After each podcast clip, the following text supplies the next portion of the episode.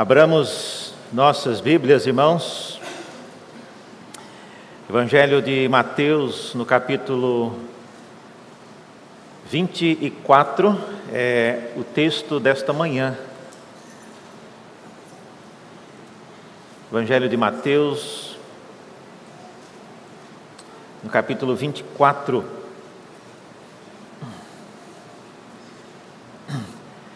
Essa é a última série minha eh, neste ano e nós vamos então terminar com esse chamado o Sermão Profético de Cristo, que é o capítulo 24 e alguns trechos adiante. Então diz assim: a palavra de Deus, Mateus 24, Jesus saiu do templo e enquanto caminhava, os seus discípulos se aproximaram para lhe mostrar as construções do templo. E ele, porém, lhes disse: Vocês estão vendo todas essas coisas? Em verdade lhes digo que não ficará aqui pedra sobre pedra que não seja derrubada. E Jesus estava sentado no Monte das Oliveiras quando os discípulos se aproximaram dele e, em particular, lhe perguntaram: Diga-nos, quando essas coisas vão acontecer e que sinal haverá da sua vinda e do fim dos tempos. E Jesus respondeu: Tenham cuidado para que ninguém vos engane, porque muitos virão em meu nome, dizendo: Eu sou o Cristo, e enganarão a muitos, e vocês ouvirão falar de guerras e rumores de guerras. Fiquem atentos e não se assustem, porque é necessário que isso aconteça, mas ainda não é o fim. Porque nação se levantará contra nação e reino contra reino, haverá fomes e terremotos em vários lugares. Porém, todas essas coisas são o princípio das dores. Vocês serão entregues para serem maltratados e eles os matarão. Vocês serão odiados por todas as nações por causa do meu nome. Nesse tempo, muitos hão de se escandalizar, trair, e odiar uns aos outros. Muitos falsos profetas se levantarão e enganarão a muitos, e por se multiplicar a maldade, o amor se esfriará de quase todos. Aquele, porém, que ficar firme até o fim, esse será salvo. E será pregado este evangelho do reino por todo o mundo para testemunho a todas as nações. Então virá o fim. E quando, pois, vocês virem situado no lugar santo, o abominável da desolação, de que falou o profeta Daniel, quem lê entenda. Então, os que estiverem na Judéia, fujam para os montes. Quem estiver no, no terraço, não desça para tirar de casa alguma coisa. E quem estiver no campo, não volte atrás para buscar a sua capa. Ai das que estiverem grávidas e das que amamentarem naqueles dias Orem para que a fuga de vocês não aconteça no inverno, nem no sábado, porque nesse tempo haverá grande tribulação, como nunca houve desde o princípio do mundo até agora e nunca jamais haverá. Não tivessem aqueles dias sido abreviados, ninguém seria salvo. Mas por causa dos escolhidos, tais dias serão abreviados. Então, se alguém disser a vocês: olhem, aqui está o Cristo, ou ali está ele, não acreditem, porque surgirão falsos cristos e falsos profetas operando grandes sinais e prodígios para enganar, se possível, os próprios eleitos. Eis que tenho predito isso a vocês. Portanto, se disserem a vocês: Eis que ele está no deserto, não vá lá. Ou se disserem, eis que ele está no interior da casa, não acreditem, porque assim como o relâmpago sai do oriente e brilha até o ocidente, assim será a vinda do filho do homem. Onde estiver o cadáver, aí estarão os abutres. E logo em seguida a tribulação daqueles dias, o sol se escurecerá, a lua dará a sua claridade, não dará a sua claridade, as estrelas cairão do firmamento e os poderes dos céus serão abalados. Então aparecerá no céu o filho, o sinal do filho do homem, e todos os povos da terra se lamentarão e verão o Filho do Homem vindo sobre as nuvens do céu com poder e grande glória, e ele enviará os seus anjos com grande som de trombeta, os quais reunirão os seus escolhidos dos quatro ventos e uma e a outra extremidade dos céus. Até aqui a palavra do nosso Deus. Vamos orar mais uma vez, pedindo a bênção de Deus. Ó Deus, abra nossos olhos para enxergarmos na tua palavra aquilo que nos edifica. Não somos capazes, Senhor, de entendê-la. Precisamos ouvi-la como palavra tua, precisamos que ela transforme a nossa vida, precisamos que ela molde o nosso modo de pensar a fim de que sejamos, ó Deus, sincronizados com aquilo que o Senhor está fazendo no teu reino. Pedimos essas coisas porque sabemos que sem ti nós nada podemos fazer. Essa é a nossa oração e o fazemos em nome de Jesus. Amém. Meus irmãos, essa é a última série, como eu disse, no livro de Mateus, Evangelho de Mateus. E eu escolhi essa série exatamente por causa daquilo que tem acontecido em nossos dias, e eu me pergunto como você está tirando as suas conclusões a respeito desse conflito que temos assistido, não sabemos o quanto isso escalará, mas o conflito entre Israel e as regiões da Palestina, os terroristas do Hamas, como é que você tem visto essas coisas? Como é que essas coisas têm afetado a sua vida, criando ou preocupação, ou criando às vezes uma atitude em prol de um dos lados? Embora, irmão, seja verdade que nem sempre ah, nós somos bem informados a respeito daquilo que está acontecendo, isso tem acontecido cada vez mais. Hoje não podemos confiar em nenhuma notícia, às vezes divulgada, porque tudo pode não passar de questões apenas de um meio de comunicação. E, e nesse texto, a razão por que eu escolhi essa mensagem não tem a ver com a guerra do Israel, porque a série de pregação foi escolhida em outubro do ano passado, então não havia nada sobre isso ainda mas casou, combinou com a época. E é interessante que Jesus era alguém que tinha opiniões bastante contundentes a respeito de diversas coisas que lhe era perguntado. E aqui, mais uma vez, nós vemos que uh, os discípulos apenas comentaram com ele da, da beleza das pedras e do templo de Jerusalém e Jesus surpreende os seus discípulos com esse comentário de que não ficaria pedra sobre pedra naquele local. Isso mostra que se Jesus fosse, se ele estivesse aqui entre nós hoje, como ele esteve nos dias do Novo Testamento, e se alguém perguntasse para ele: "E aí, Jesus? O que, é que o senhor acha dessa guerra de Israel com essas forças é, guerrilheiras né, do Hamas e da Palestina. O que, é que o senhor acha sobre isso? Certamente nós ficaríamos surpreendidos, porque Jesus sempre nos surpreende com as coisas que ele fala, com as coisas que ele comenta. Agora, irmãos, a surpresa com respeito àquilo que Jesus fala, é, não tem a ver com o fato dele ser alguém que gosta de ser do contra, alguém que gosta de é, causar com as coisas que ele comenta. A maioria das vezes, a surpresa tem a ver com o fato dos discípulos não prestarem atenção naquilo que ele vinha falando. Vocês querem ver? Vamos fazer um teste agora da nossa atenção. Alguém sabe, por exemplo, por quê? Que eu resolvi falar de Mateus 24, sendo que ah, eu havia falado de Zacarias. Qual a relação de Zacarias com Mateus 24?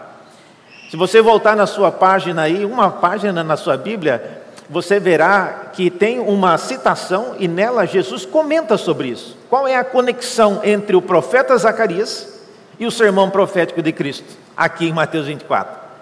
Veja, ele diz lá em Mateus 23, 35, ele mostra que cairia, recairia sobre os judeus daqueles dias, todo o sangue justo derramado sobre a terra, desde o sangue do justo Abel até o sangue de Zacarias, filho de Maraquias, quem a quem vocês mataram entre o santuário e o altar. Isso Jesus falou antes, alguns minutos antes dele ser perguntado pelos discípulos. Ou seja, esse contexto que os discípulos estão ali elogiando e, olhando para as belezas na cabeça de Jesus, aquilo não é um lugar de beleza, aquilo não é um local de você apreciar as pedras e ornamentos, ali é uma lembrança do local onde o povo de Israel, o povo judeu, matou várias pessoas justas, incluindo Zacarias, filho de Baraquias, a quem, diz o texto, vocês mataram.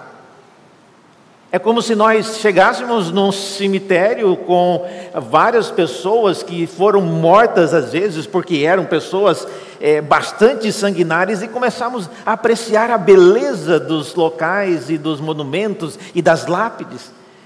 Jesus, irmãos, então, é sem dúvida alguém que tem opiniões fortes, alguém que tem opiniões que são diferentes, mas a razão que ele, por que ele faz isso não tem a ver com ele simplesmente querer ser diferente. Mas ele mostra claramente que nós geralmente não estamos andando em sintonia com aquilo que ele faz. Portanto, nesta, nesta série, e começando hoje, eu queria responder essa pergunta, porque ela reflete bastante aquilo que nós iremos tratar. Por que, que Deus destrói? Aquilo que reconstruímos. Nós acabamos de ver na série em Zacarias todo o empenho de Deus e do profeta Zacarias auxiliando e guiando o povo para reconstruir o templo. E agora estamos aqui diante de uma situação onde o próprio Senhor Jesus anuncia que o templo irá novamente ser destruído e agora de uma vez por todas. Então, é, essa é a pergunta de hoje. Por que, que Deus destrói? Por que, que Deus põe abaixo aquilo que Ele mesmo é, incentivou e motivou e guiou para que fosse reconstruído? Eu queria então separar algumas questões para que nós pensássemos hoje respondendo a essa pergunta. E não é uma pergunta simples, mas ela então exige de nós algumas atitudes. A primeira delas que eu vejo aqui é por causa da compreensão dos discípulos do reino de Deus. A compreensão que os discípulos tinham do reino de Deus era algo que precisava ser realinhado, era algo que precisava, às vezes, até ser desmanchado. E eu falo sobre isso esperando também que eu e você possamos ter a nossa compreensão do que Deus está fazendo e do que Deus fará realinhada, reorganizada. Às vezes nós precisamos, irmãos, dar um choque. Ontem, os irmãos sabem, faltou luz em quase metade do estado de São Paulo. E por causa disso, aqui ficou sem luz, em vários lugares ficaram sem luz. Aqui, hoje de manhã, quando chegamos, o quadro de luz tinha só uma fase, tinha parte da igreja funcionando, outra parte não estava funcionando, tiveram que desligar tudo e ligar de novo. Às vezes nós precisamos fazer isso na nossa vida também. Dar um desligar as coisas e, e ligar novamente. E, e é isso que esse texto se propõe a fazer. Jesus está querendo aqui dar um reconfiguramento na maneira como os discípulos entendiam o reino de Deus. Veja então algumas coisas que ele diz, a pergunta que gera esse comentário de Jesus é, é fascinante. Ah, o capítulo 24, versículo 1 diz que os seus discípulos aproximaram para lhe mostrar as construções do templo. Assim que começou a história. Chegando, passando perto de um monumento suntuoso, os discípulos comentaram com ele sobre a construção do templo. E, e, se você olhar nos outros evangelhos, você vê que, por exemplo, Marcos diz que eles disseram o seguinte: Mestre, que pedras, que construções. Então, veja, é, era uma, uma, um comentário não só passageiro, mas era um comentário que demonstrava a, a veneração e a, a empolgação que aqueles discípulos tinham com aquele tempo. Lucas diz que o seguinte: alguns falavam a respeito do templo como estava ornado de belas pedras e de dádivas. Então não era só apenas a, maneira, porque esse templo, inclusive, não é o templo mais de Salomão, mas é o templo que foi reconstruído, depois foi remodelado nos dias de Herodes. Então já é um templo bem mexido, bastante desfigurado daquilo que era nos dias de Salomão. Mas mesmo assim, os discípulos ainda estavam apaixonados, encantados e às vezes é, totalmente ah, ah, envolvidos com a beleza daquele local. E, então foi por causa desse comentário que vem então a, o comentário né, da parte que é a resposta de Cristo a esses discípulos dizendo: Olha, vocês estão olhando para essas pedras, mas elas não vão ficar aqui pedra sobre pedra. Tudo será destruído. E é interessante, irmãos, que a, a maneira como Jesus a apresenta mostra que esses discípulos não estavam se lembrando de nada daquilo que Jesus havia falado. Eles não estavam se lembrando, por exemplo, que naquele local de profetas foram mortos, eles não estavam se lembrando, por exemplo, se você olhar na sua Bíblia, olha aí em Mateus, no capítulo 24 mesmo, e veja que nos versículos 37 do capítulo anterior, olha só o que está acontecendo. Diz aí o capítulo 23, 37, que Jesus está entrando em Jerusalém e ele lamenta contra a cidade. Veja aí na sua Bíblia, 23, 37, Jesus dizendo: Jerusalém, Jerusalém você mata os profetas e apedreja os que te foram enviados. Quantas vezes quis eu reunir os teus filhos como a galinha ajunta os seus pintinhos debaixo das asas, mas vocês não quiseram. E eis que a casa de vocês ficará deserta.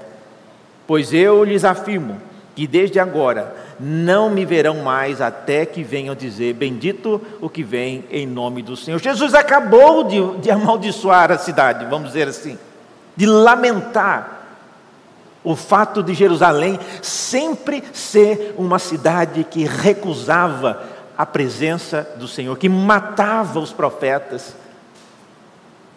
E Jesus então caminha dois passos, e os discípulos vêm elogiar o templo.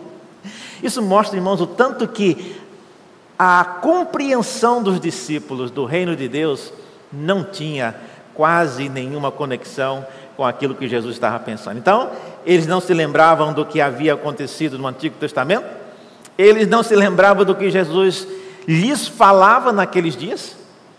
Acabamos de ver aqui Jesus comentando sobre o lamento contra a cidade, e também eles não conseguiam criar uma expectativa correta sobre as coisas que iriam acontecer, todos ainda apaixonados pela, pela figura do templo.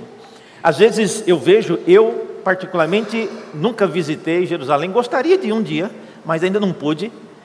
Mas eu vejo que tem pessoas que amam a cidade de Jerusalém como se fosse ali a, a nova Jerusalém que o Senhor irá plantar e para lá irão todos os escolhidos de Deus. Eu já disse isso e repito: o povo de Israel que mora lá hoje não são cristãos.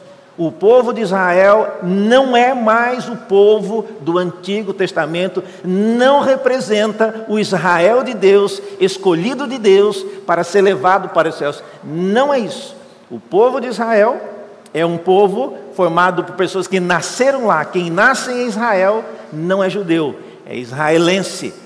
Nem todo israelense é judeu. Judeu é uma religião, existe israelense católico, existe israelense muçulmano, existe israelense judeu, mas existe israelense ateus, tem muitos. Então não crie, irmãos, não crie essa fantasia de achar que porque é Israel, tudo ali faz parte do plano de Deus para a história daquilo que Cristo fará no futuro. Não é. Não é. É verdade que tem judeus, sim, que são cristãos, e eles se chamam judeus messiânicos. Mas não é só porque eles são judeus, mas porque eles aceitaram a Cristo, porque eles se converteram. Portanto, esses discípulos mostravam que a admiração pelo templo ainda era algo muito forte na vida deles. E veja que as palavras que eles mencionam, né, Jesus é, diz diretamente a eles, né, que vocês estão vendo essa, todas essas coisas, e é possível que eles estivessem, diz o texto que eles já estavam no Monte das Oliveiras, mas deviam estar olhando o templo de uma certa distância em que podia ver ainda alguns detalhes. E Jesus então comenta que ali não ficaria pedra sobre pedra. Tá? Segunda razão, porque Deus destrói aquilo que reconstruímos, tem a ver com o progresso, o progresso inevitável e irrefutável do reino de Deus. Deus está envolvido em fazer algumas coisas na história que Ele não quer e Ele não vai deixar que eu e você criemos ilusões na nossa cabeça. Deus fez isso no passado, Ele irá fazer várias vezes em nossos dias e certamente fará no futuro, mas Deus de fato Parece ser intencional. Quem lê história, quem acompanha o que Deus está fazendo, sabe disso. Deus derruba ídolos, Deus derruba expectativas que às vezes temos que não serão concretizadas.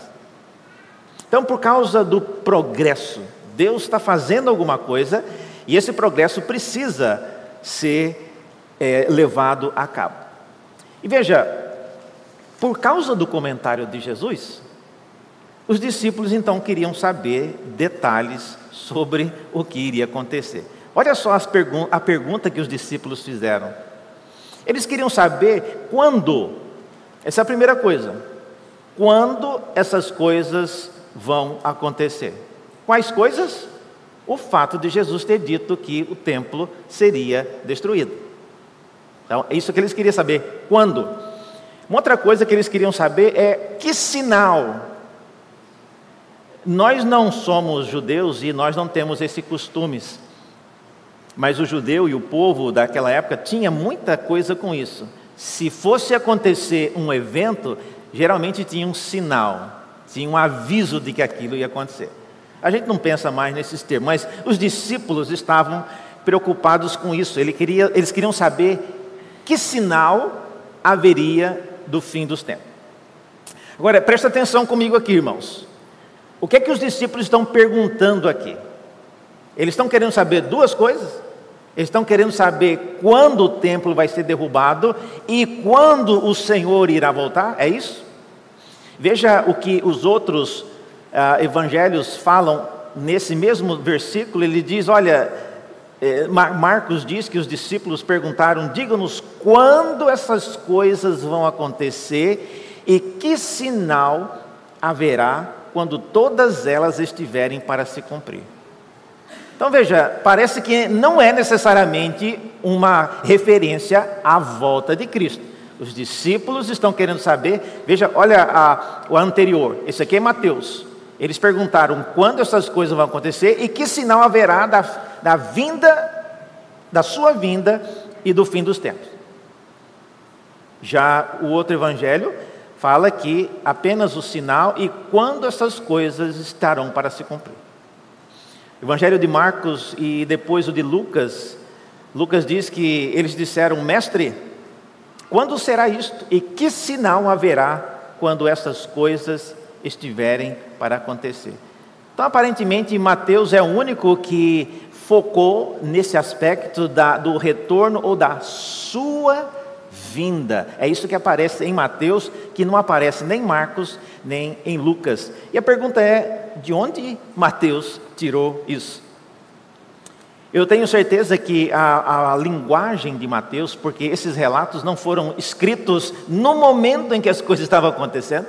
Então é bem possível, é bem possível, eu creio assim, que Mateus escreveu isso com base naquilo que Jesus já havia dito até o final. E no final dessa resposta, dessa longa resposta, Jesus irá falar sim sobre o retorno dele na segunda vinda. Então é por isso que ele já acrescenta aqui na pergunta dos discípulos esse comentário sobre a sua vinda. E, e, isso então não deve nos ocupar demais, não deve ser algo que tire a nossa atenção daquilo que Deus está fazendo e falando. Em termos gerais, irmãos, eu queria que de tudo o que eu falar hoje aqui, uma coisa que ficasse bem clara na mente de vocês. Presta atenção agora. Depois você pode até ir no YouTube e printar esse, essa tela, mas há quatro momentos bem distintos que o texto apresenta aqui. Primeiro momento é o, o trecho aí que é dito que o fim não está próximo. Então tem várias coisas, nós vamos ver sobre cada um deles. Mas o primeiro momento, então, é uma época quando Jesus diz que o fim não está próximo. E ele fala isso várias vezes, do versículos 4 a 8, ele fala que várias coisas acontecerão, mas o fim não está próximo. Então, esse é o primeiro momento. O segundo momento, quando Jesus diz que agora o fim está próximo. Tá? Versículos 9 a 14, aí ele dá sinais, lembre-se, os discípulos estão querendo saber sinais de quando essas coisas acontecerão. Então agora é um sinal de quando o fim agora já está próximo. Em terceiro, aí é quando o fim chegou. Versículos 15 a 28 mostra aí o que acontecerá quando o fim chegar. E em quarto lugar, tem então o que acontecerá depois que o fim chegar, que aí vem a parte do retorno de Cristo. Tá certo? Isso tudo aqui depois eu vou, vai estar disponível, mas nós vamos agora entrar em cada um deles e, e deixar detalhes sobre isso, tá bom? Então vamos pegar o primeiro aí. O primeiro, é, o que, que acontecerá nessa época? Os sinais de que o fim não está próximo. O que, que vai acontecer?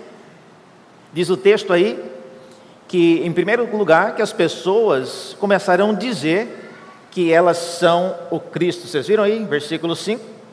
Muitos virão em meu nome dizendo: Eu sou o Cristo, e enganarão a muitos, e vocês ouvirão ouvir. Então veja, eu não sei quantos já pensaram qual é o interesse de uma pessoa vir e falar que ela é o Cristo.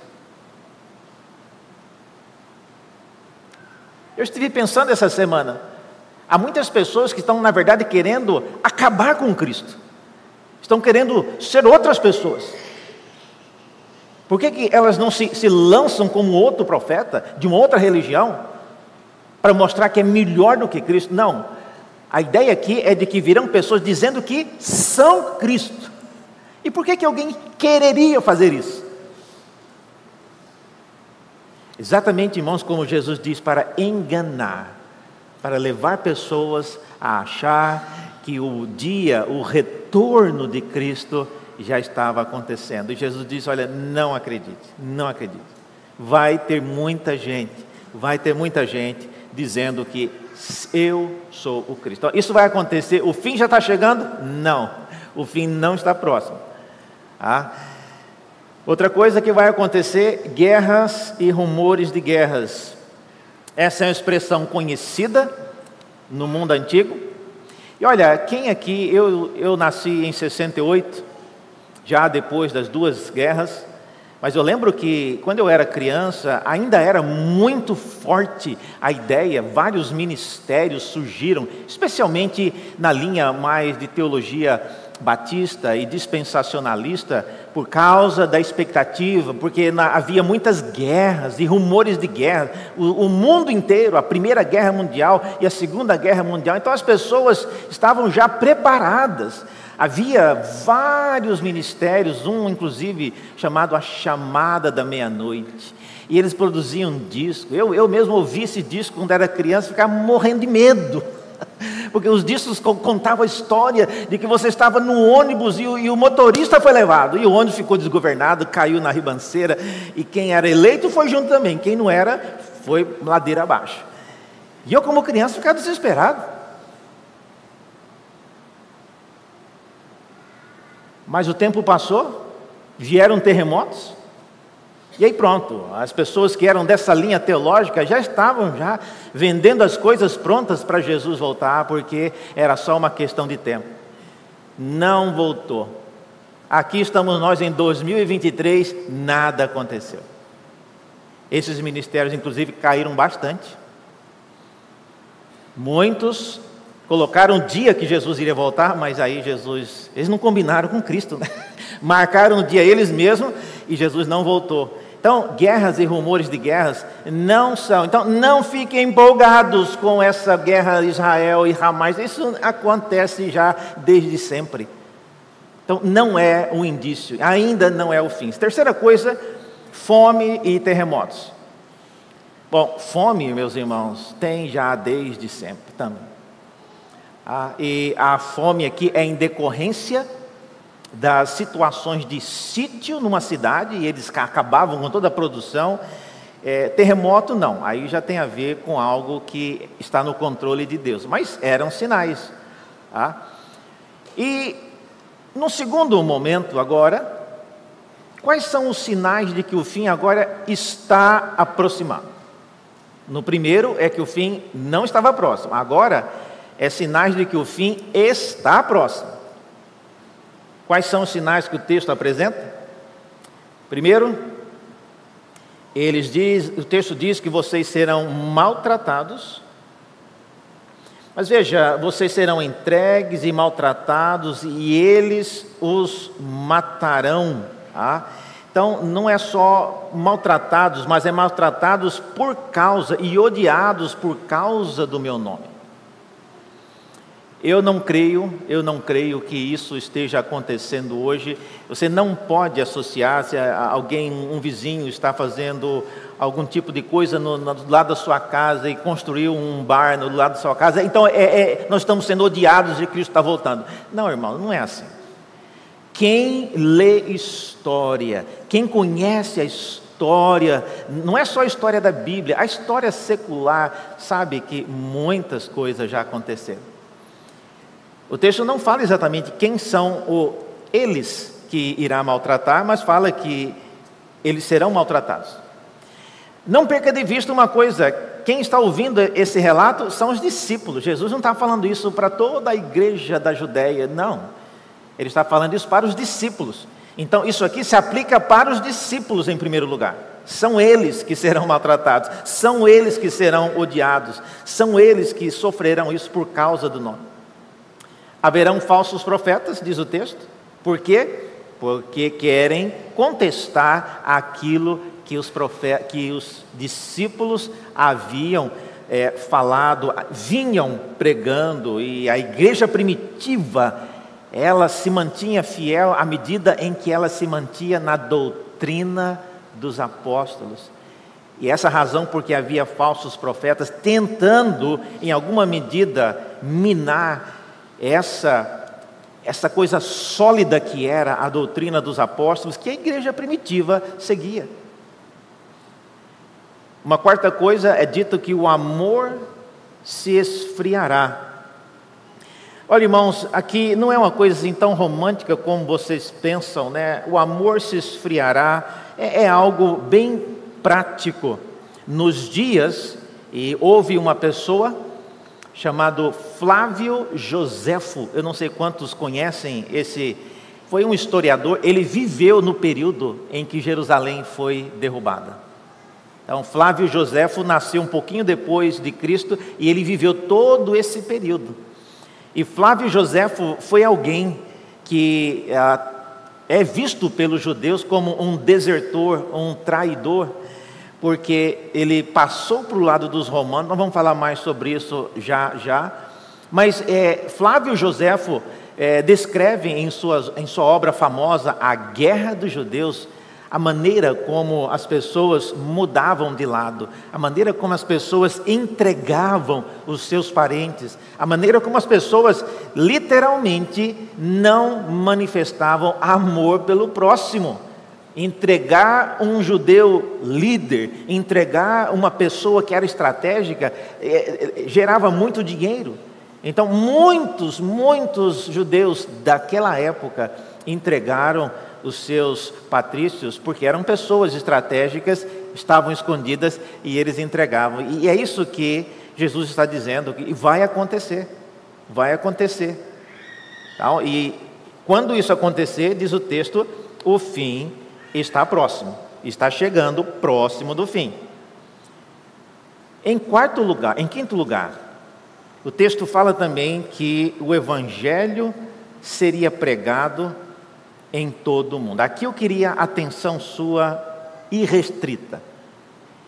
Eu sei que muitas pessoas acreditam que pregar o Evangelho a toda criatura é a última coisa que será feita antes que Cristo retornar. Por volta do ano 1997, iniciou um ministério global chamado AD 2000. Não tem nada a ver com a Assembleia de Deus, não. AD é, é o Ano Domini, tem a ver com o ano 2000. Qual era o projeto? Pessoas que acreditavam que esse texto está dizendo que depois que pregar o Evangelho para todas as nações, então Cristo vai voltar. O que nós estamos fazendo aqui então? Vamos pregar para todas as nações, porque a gente adianta logo a volta de Cristo. E aí eles criaram esse projeto, já para culminar no ano 2000, misturado aí com coisas, né, de Nostradamus que mil chegará, mas dois mil não passará, pronto. Aí criaram essa coisa de que dois mil era uma boa data para Cristo voltar. E muito dinheiro foi investido, muitas estratégias evangelísticas foram colocadas para que o mundo fosse evangelizado até o ano 2000. E eles chegaram então a todas as nações. Todas as nações tinha uma tem um testemunho. Não quer dizer que converteram todas as nações, mas o Evangelho chegou em todas as nações e, olhando para o relógio, nada de Cristo voltar, alguém deu a dica: olha, a Bíblia fala que não é todas as nações, mas é todas as etnias. Dentro de algumas nações tem milhares de etnias. Aí, se isso for verdade, então o trabalho está ainda para começar. E o fato é, irmãos, que essa concepção de que Deus está lá contando um relógio, esperando só nós terminarmos aí a obra, acaba com isso logo, porque eu quero voltar. Isso não é verdade. Veja, esse texto aqui, Colossenses, capítulo 1, versículo 6. Olha a compreensão que o apóstolo Paulo tinha em relação ao evangelho pregado no mundo. Ele diz: esse evangelho está produzindo fruto e crescendo em todo o mundo. Assim como acontece entre vocês desde o dia em que ouviram e entenderam a graça de Deus na verdade. Veja, na, na mente de Paulo, o Evangelho já estava sendo pregado em todo o mundo. Você acha que esse é um texto isolado? Olha outro texto, ainda em Colossenses. Se é que você permanece na fé, alicerçados e firmes, não deixados afastar da esperança do Evangelho que vocês ouviram e que foi pregado a toda criatura debaixo do céu. Aí cobriu tudo. Então veja, irmãos, é, essa linguagem de que o evangelho será pregado para toda criatura não é, não é na linguagem de Jesus em Mateus 24 uma referência ao futuro. Mas nos dias ainda do apóstolo Paulo já havia essa percepção. Reverendo, você está dizendo então que o mundo todo já conhece o evangelho? Não, não estou dizendo isso. E também não é isso que o texto está dizendo. O texto está dizendo que o Evangelho será testemunhado. E, e olhe na sua Bíblia, eu queria que você é, prestasse atenção num detalhe. Veja no versículo 24, é dito que e será pregado este Evangelho. Vocês viram aí? Será pregado este Evangelho do Reino por todo o mundo. Qual é o este Evangelho do Reino a que Jesus se refere? É exatamente a palavra dele a respeito da sua morte, da ressurreição, que não poderia ser desmanchado por nenhuma outra cultura, por nenhum outro imperador. Esse testemunho de que Jesus Cristo é o Filho de Deus e ele morreu e ressuscitou. Isso, esse evangelho foi proclamado na linguagem de Paulo, isso aí a todas as nações debaixo do céu. Então, não, não seja isso um motivo para você parar de evangelizar, mas olha, não deixe que essa frase faça de você alguém que está cooperando com Deus. Preciso acabar logo com a, evangelização para ver se Cristo volta. Olha, irmão, se Deus for esperar a gente finalizar o que tem que ser feito, Ele não volta nunca. Então, não é essa a razão. Então, quando essas coisas acontecerem, diz o texto que aí o fim está próximo. Então, se nos dias de Paulo, olha só, se nos dias de Paulo, ele já tinha a percepção de que o evangelho tinha sido pregado em todo o mundo, ah, então é de fato está chegando o fim. Em terceiro lugar, agora nós chegamos no fim. Quais os sinais de que o fim chegou? Quais os sinais de que o fim chegou?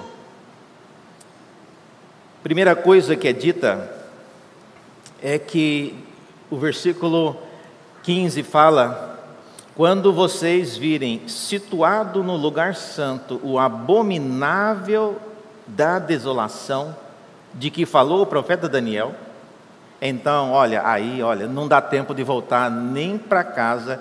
Quem está na, na, na, rua não pode voltar em casa para pegar alguma coisa. Ah, é hora de correr. Ah, o abominável da desolação, irmãos, é uma referência. Interessante, Flávio Josefo, no ano 40, diz que o imperador romano Calígula, ele ordenou que se fizesse uma estátua dele e colocasse no templo de Jerusalém. Olha só a ideia, Calígula. Anote esse nome, depois procure aí ah, essa história dele. Calígula de, determinou isso. Por causa dessa ordem, obviamente, os judeus, especialmente os chamados zelotes, que eram judeus que andavam, eram conhecidos por andar armados com espada. Pedro era um deles. Então, os zelotes fizeram uma revolta por causa dessa ideia de Calígula. A revolta foi tão grande que culminou não por causa dos relotes, mas Calígula acabou sendo assassinado, não pelos relotes. E posteriormente, Herodes Agripa, segundo um governador romano na Judéia, tentou apaziguar esses zelotes para que eles não criassem confusão contra as forças romanas. Herodes não conseguiu. No ano 66, lembre-se, a data é do ano 70. No ano 66, quando um procurador romano da Judéia tentou novamente negociar com os zelotes e eles foram derrotados, os zelotes ficaram extremamente exaltados e os zelotes tomaram uma guarnição romana chamada Fortaleza de Massada. Fortaleza de Massada ficava no topo de uma montanha e era uma fortaleza bastante estratégica, porque de lá se via várias regiões do mundo daquela época na Palestina. E os zelotes tomaram essa fortaleza. Na sequência, alguém, um dos um, um governador da região chamado Caio Sestio Galo, ele organizou um pequeno exército para defender aquela fortaleza e a fortaleza foi novamente mantida pelos zelotes, mataram todos os romanos que vieram defender essa fortaleza. Quando essa notícia, irmão, chegou até Nero, de que tinha judeus tomando guarnições dos romanos, Flávio Joséfo diz que Nero eu, eu cito aqui as palavras de José dizendo: Olha, abriu, Nero abriu as portas do inferno contra Jerusalém. Nero determinou que viesse um exército de milhares de milhares de soldados romanos. E eles desceram contra Jerusalém como um enxame de abelhas. E quando o exército romano chegou na, na Galiléia, próximo já de Jerusalém, É dito que Flávio Josefo, ele, ele, era, então, conhecia a situação, ele tentou negociar ali um acordo de paz entre os zelotes e o exército romano, não conseguiu. Flávio Josefo sabia do perigo, e ele diz que por causa do medo dos romanos, ele e mais é, 39 pessoas se jogaram dentro de uma cova, dentro de um poço, porque sabiam que quem ficasse lá por cima iria sofrer coisas terríveis. Eles acharam que suicídio era melhor do que assistir o que ia acontecer. E é irônico que Flávio José caiu, eles pularam nesse poço, 40 pessoas, e combinaram de cada um ia matar um ao outro. De dois em dois, eu mato você, depois você me mata, e vai indo. E Flávio Josefo diz que não sabe se foi por sorte ou foi providência, a sorte caiu que ele seria o último a matar o companheiro dele. Aí, quando tinha só eles dois, o Flávio Josefo conquistou, de, desafiou e convenceu a mim: olha, não vamos matar nós, não, vamos sair daqui, vamos sair dessa. E felizmente, irmãos, eles saíram, é por causa disso que hoje a gente conhece essa história de alguém que viveu naqueles dias. Mas finalmente, irmãos, o dia chegou. Chega de negociação. No ano 70, o famoso Tito, ele era general romano, filho do imperador Vespasiano. E nessa época, Nero, né, nesse momento, Nero morre, Vespasiano se torna imperador e Tito, ele é o general. E é esse Tito que a história diz que ele entrou no templo o relato de Joséfo fala que ele não entrou no Santo dos Santos, porque eles tinham ateado fogo no templo e a fumaça não permitiu que ele entrasse dentro do Santo dos Santos. Mas é exatamente isso que o texto diz, que o abominável ele entraria no santo lugar, ou no lugar santo. Talvez não fosse realmente no Santo dos Santos. Esse aqui, é, essa é a imagem, irmãos, do, do abominável da desolação. Tito ah, ele era governador, era general romano, e foi nas mãos dele que a cidade de Jerusalém foi derrubada, o templo foi queimado e não sobrou pedra sobre pedra. Posteriormente, Tito, esse, esse general romano, construiu o chamado, existe ainda hoje em Roma, né, o Arco de Tito, o Arco do Triunfo de Tito. E nesse arco aparece essa imagem que é uma gravura descrevendo a, o saque do templo em Jerusalém. Isso, lógico, é na visão deles. Mas aí, romanos levando artefatos, veja, não está levando a arca da aliança, porque ela não estava mais lá. Mas o candelabro e alguns outros utensílios do templo. Então, isso está hoje, até hoje, né, no Arco do Triunfo. Se alguém visitar a região de Roma, lembre-se de passar no chamado no Arco do Triunfo de Tito, onde tem a gravura né, dessa cena de Jerusalém sendo saqueada, sendo sitiada, levada os destroços. Posteriormente, depois da cidade ter sido conquistada, o imperador Vespasiano mandou fazer uma moeda para celebrar a conquista e a derrota de Jerusalém. E na, na moeda, essa do lado direito se diz, né, Judéia capta, em latim, que significa a Judéia conquistada.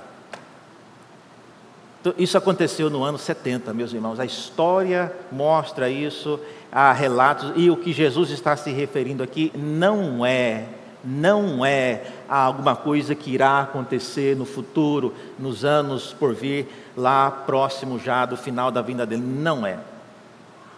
É importante que você entenda isso. Então, o abominável da desolação, o fim a que Jesus se referia era o fim da cidade de Jerusalém. Haverá grande tribulação? É lógico, pelo que eu acabei de falar aqui, tribulação. E, e aqui eu não vou mencionar aqui porque tem muita criança no ambiente, mas olha, quem quiser ler o relato de Flávio José, não é para quem tem estômago fraco. E ele descreve as atrocidades que foram perpetradas pelos romanos nessa conquista de Jerusalém. Coisa terrível. E haveria também falsos cristos novamente e falsos profetas. Interessante, o que, que, que o falso Cristo e falso profeta, que, que ele tem tanta vontade de ficar aparecendo? Exatamente para tomar vantagem de situações assim, para enganar pessoas que já vivem propensas a querer saber quando que Cristo vai voltar. Tudo isso aí, tudo isso aí fomenta nas pessoas o desejo, serei, seria agora? Será agora que Cristo vai voltar? E esses profetas e esses falsos cristos, eles vêm exatamente para isso. E finalmente, irmãos, tudo isso aconteceu no ano 70.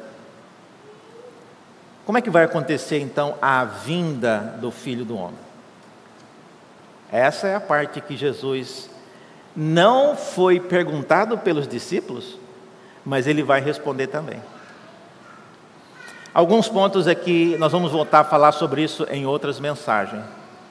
Primeira coisa, o texto diz que a volta de Cristo não será uma volta que você terá que procurar na internet, no Google. Será que Cristo voltou para aparecer nas mensagens, né? Alguma notícia? Você não vai precisar fazer isso.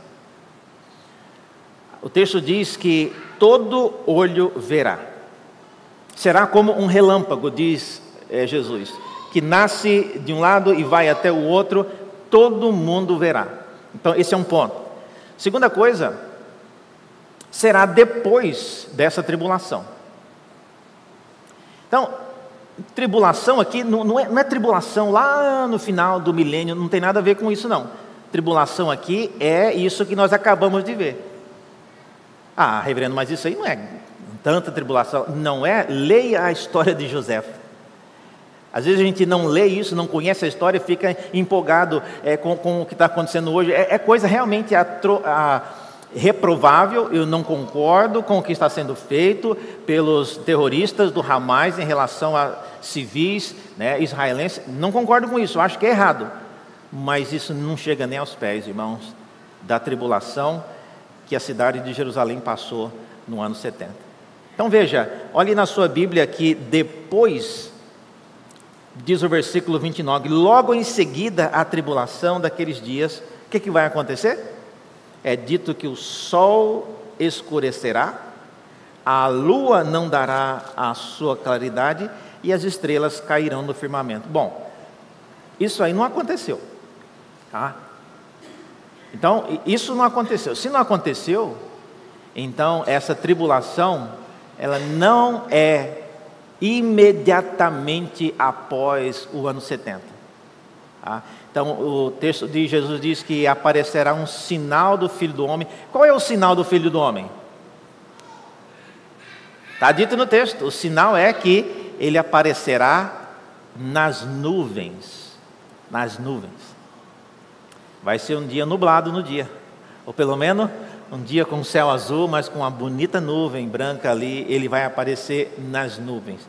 Ele não vai aparecer na mídia, ele não vai aparecer na televisão, ele vai aparecer nas nuvens. E esse é um sinal que Jesus diz que será da sua vinda. E por último, é dito que acontecerá o que o texto chama de a reunião dos escolhidos ou dos eleitos de uma a outra extremidade dos céus. Essas quatro coisas vão acontecer quando Cristo finalmente retornar, que não é, que não é logo após né, a tribulação que nós acabamos de ver aqui. Portanto, meus irmãos, o que nós podemos concluir disso?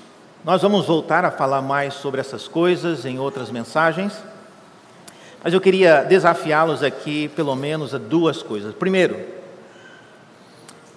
Aprenda a ouvir aquilo que a Escritura diz a respeito do que Deus está fazendo na história. Não seja uma pessoa empolgada demais com imagens, com figuras, com monumentos, com coisas que tradicionalmente são conhecidas e veneradas pelo mundo. Eu nunca fui, como eu disse, eu nunca fui em Jerusalém, mas quem já foi várias vezes diz que os turistas têm lugar para tudo. Aqui Jesus sentou, aqui ele encostou o cotovelo na parede, aqui ele bebeu água, aqui eh, tem lugar para tudo. E tem uma plaquinha dizendo que tem lugar para todas as coisas que aconteceram. E chega um momento que quem tem um pouco de instrução começa a perceber: eu acho que isso não deve ser verdade. Não é possível que isso aqui estava nos dias de Jesus, aqui ele parou para tomar água, aqui ele parou para descansar, não deve ser tanto assim. Então, não deixe, não deixe que a sua compreensão do reino de Deus seja moldada somente por expectativas. Segunda coisa, prepare-se na sua vida, no seu estilo de vida, para aguardar o momento quando todas as coisas irá chegar a um fim. Nós precisamos, como cristãos, criar um estilo de vida que caminha para o fim. E nós às vezes não nos lembramos disso. Nós vivemos, construímos, compramos, vendemos, investimos, como se o mundo fosse viver assim para sempre. Nós cristãos somos pessoas que temos que viver um estilo de vida que demonstre às pessoas que nós cremos que o mundo caminha para um fim. E esse fim não é um fim desastroso, não é um fim que foi totalmente fora do controle, mas é um fim, como Jesus disse, é o fim que será celebrado com o retorno dele. Que o Senhor nos ajude a não sermos como os discípulos pegos de surpresa com aquilo que Jesus falava. Mas olha, irmãos, há muitas coisas que nos aguarda. E eu recomendo que você leia que você conheça mais sobre a história né, do povo de Israel, não de hoje, esse povo de Israel que está aqui hoje é só o que sobrou dos que nascem aqui, mas a história do povo de Israel ao longo, desde os dias de Jesus, há muita literatura que fala sobre isso, e essa que eu mencionei, e Flávio Joséfo, é alguém que viveu naqueles dias, as suas obras foram escritas e preservadas como um testemunho daquilo que aconteceu. Que Deus guie a sua vida também, para não apenas olhar para Flávio Joséfo, mas olhar para a Escritura e ver o que Cristo nos disse que irá acontecer. E nós devemos ser pessoas que vivam de tal maneira que alguém chegue a perguntar para você: olha, parece que você está até vivendo, parece que hoje é o último dia da sua vida. E você tem que dizer: talvez seja, talvez seja.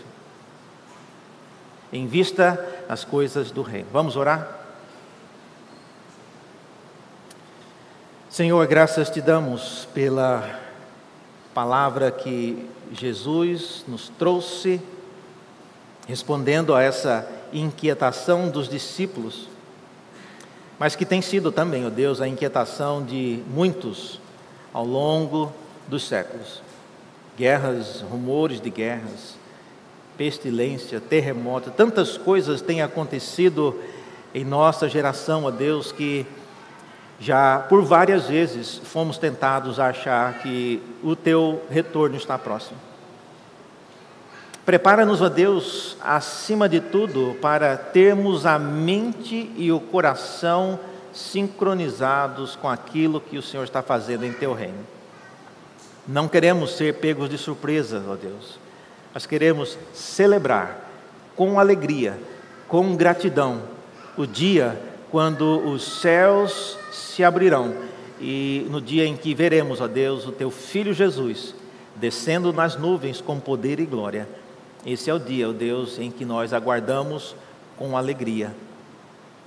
Permita sermos achados entre aqueles que serão recolhidos pelos anjos, aqueles que foram escolhidos para estar contigo para sempre. Permita-nos, ó Deus, celebrar este dia como um dia a última vitória tua. Oramos e pedimos isso em nome de Jesus. Amém.